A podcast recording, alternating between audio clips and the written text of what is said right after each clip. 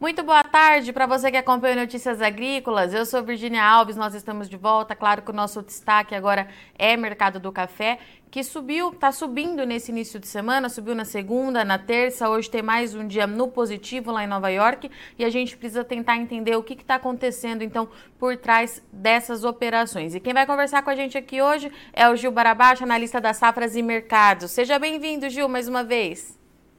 Oi, oi Virgínia, boa tarde, boa tarde a todos. Obrigado pelo convite. Vamos lá então, Gil. O que está acontecendo com Vamos o mercado é, do café que está subindo aí tem três dias? O que, que a gente tem por trás disso? Que análise que a gente tem para o produtor hoje, meu amigo?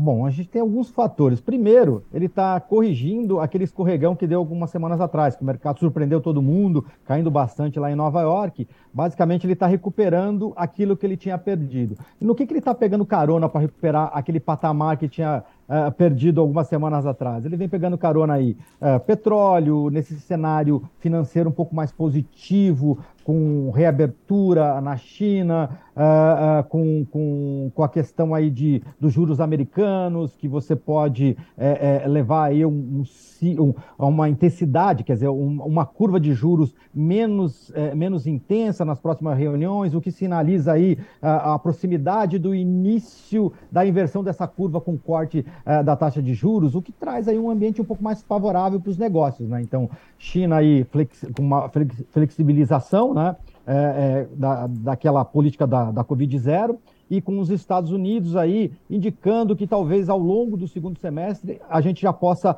pensar aí uh, num processo de, de início de corte de juros. Então, isso cria um ambiente mais favorável para os negócios, tira um pouco da proteção né, e favorece. Né? A China tem um peso muito grande nas commodities, favorece, e o café, de certa forma, pegou carona um pouco nisso também pega um, um pouco de, de, de, de, tração nessa correção, porque escorregou sem, sem uma justificativa muito clara e agora daí aproveitou esse processo para corrigir e voltar ao patamar anterior. Né? Do lado do fundamento, né, para não dizer que só tem financeiro, só tem essa, essa correção, no, no lado do fundamento, a gente tem essa questão de eh, a dificuldade que está se verificando eh, eh, no mercado físico internacional. Né? Os diferenciais, os bases, né, nas origens, estão muito pesados, muito caros. Isso está dificultando a compra de café e, de certa forma, também influencia uma postura de proteção que uh, favorece essa correção positiva nos preços do café lá em Nova York.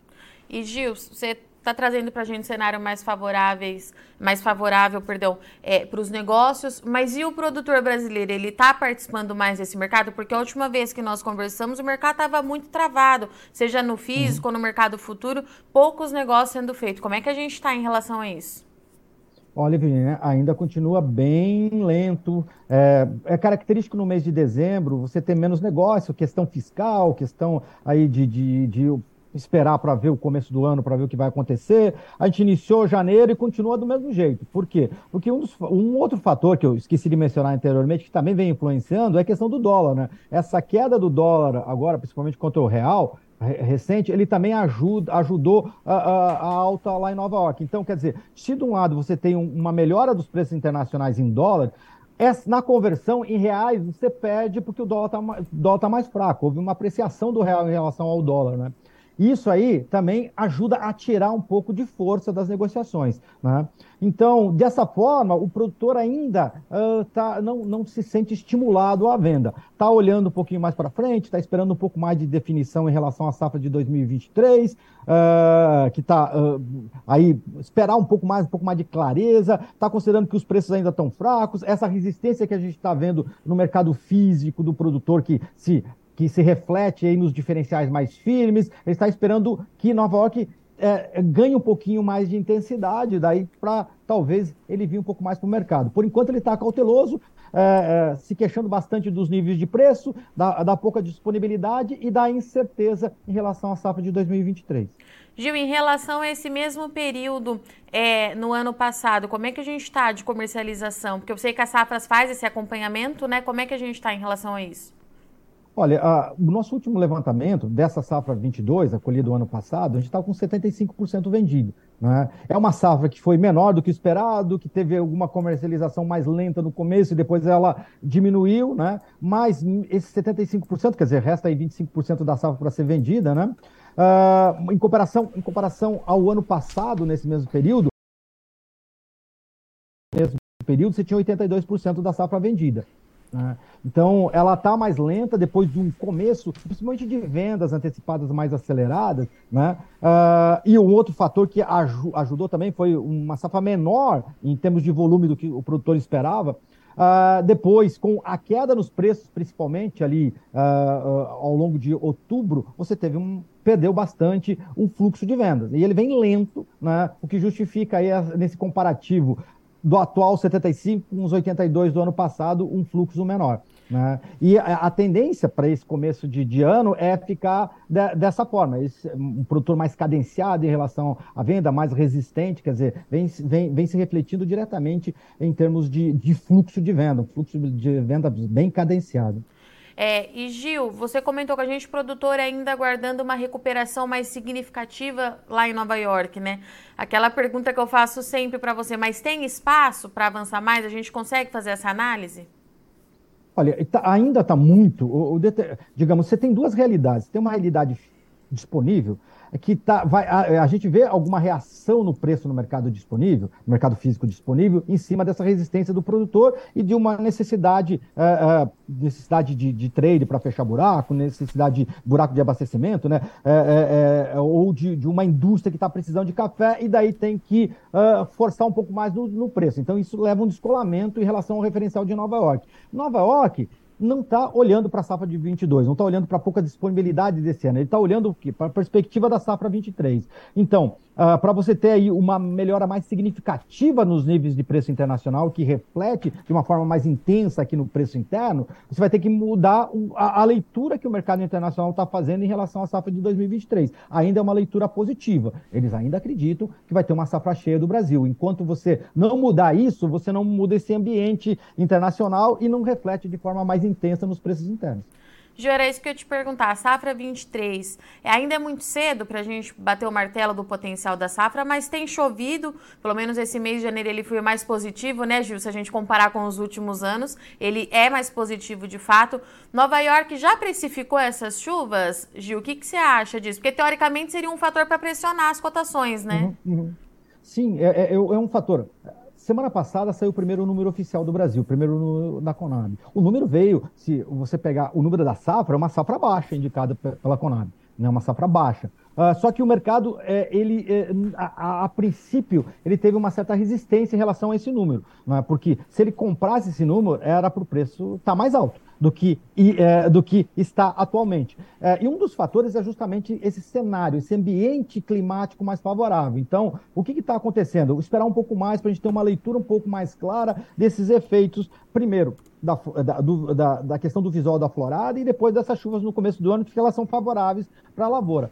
Então, é, ainda, a, a, a, como falei anteriormente, essa externamente, principalmente quando a gente pega o ambiente de Nova York, é um ambiente ainda que acredita em um potencial de safra cheia para o Brasil. E Gil, diante de todo esse cenário, qual é a orientação que a gente pode deixar para o produtor? Né? É agir como ele está agindo mesmo, com cautela, porque a gente precisa lembrar que está chovendo muito bem agora, mas ainda tem um período longo até a colheita, né, Gil? Sim, sim principalmente esse produtor aí que uh, uh, ainda tem café na mão para vender, sim, essa seria uma, seria uma estratégia. E uh, o mercado ele está gradativamente ele está se deslocando de Nova York, o que abre um espaço para ele melhorar um pouco o nível de preço, né? De uma forma gradual, acho interessante ele fazer do jeito que ele está fazendo, manter essa estratégia de fracionando e gradualmente fazendo as suas posições. E Gil, em relação aos nossos concorrentes, né, as outras origens produtoras, teve alguma notícia nesses últimos dias aí que chamou a atenção ou a gente continua com aquele mesmo cenário? É, todo mundo prestando um pouco mais de atenção na Colômbia, que confirmou a quebra, mas a gente vem agora para 23. O que, que a gente tem de informação as outras origens? Bom, basicamente confirmando isso que você, que você falou, a, basic, a, aqueles números de menor produção da Colômbia, a, um, uma leve correção na, no Vietnã, né? E eles estão num período de entrada de, de, de safra, então quer dizer, uh, eles entram um pouco mais agressivos no mercado, mas o que a gente está percebendo, a exemplo do Brasil, que existe ali uma, um produtor também mais cauteloso em relação ao fluxo de vendas. Né? isso, de certa forma, também ajuda aí a segurar, a desenhar aí um fundo para o mercado no curto prazo. Mas de novidade, novidade, a gente não tem visto nada, só essa postura é, é, não tão agressiva uh, das outras origens, o que também ajuda a desenhar um fundo lá em Nova York, um fundo de preço lá em Nova York. Gil, então tá certo. Obrigada, viu, pela sua participação. Você sabe que você tem portas abertas aqui. Qualquer novidade, volte sempre. A casa é sua. Bom 2023. A gente vai se falar bastante esse ano, meu amigo. Oi, um excelente 2023 para você, para todos e vamos sim, vamos falar bastante esse ano que acho que vai ter bastante coisa para a gente conversar. De novo, né? De Mais novo, um ano novo. cheio. Mais um Obrigada, ano cheio. Gil. De nada, que, que, que é isso, eu que agradeço.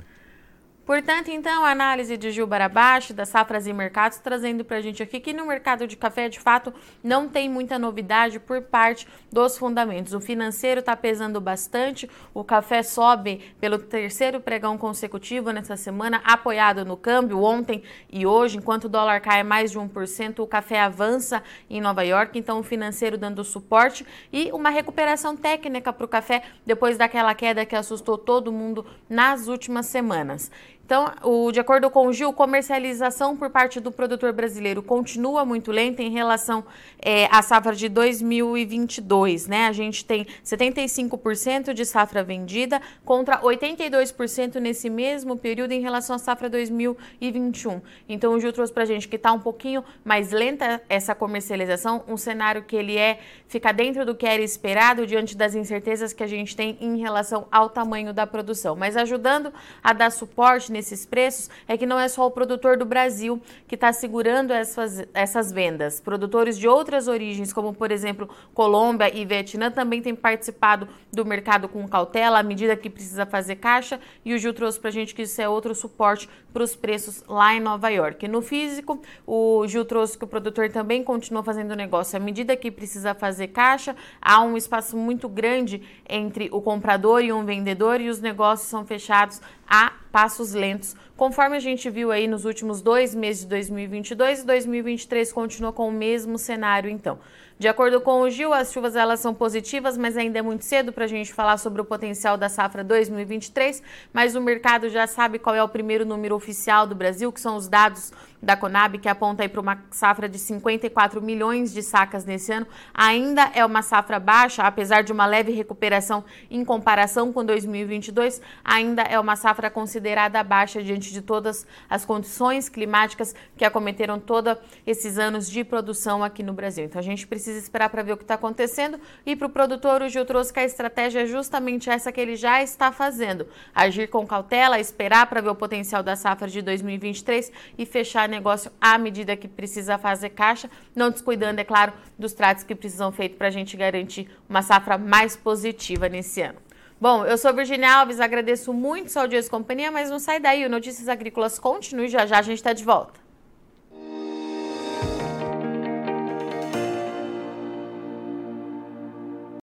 Participe das nossas mídias sociais no Facebook Notícias Agrícolas, no Instagram arroba Notícias Agrícolas e em nosso Twitter arroba Noteagri. E para assistir todos os vídeos, se inscreva no YouTube, na Twitch, no Notícias Agrícolas Oficial.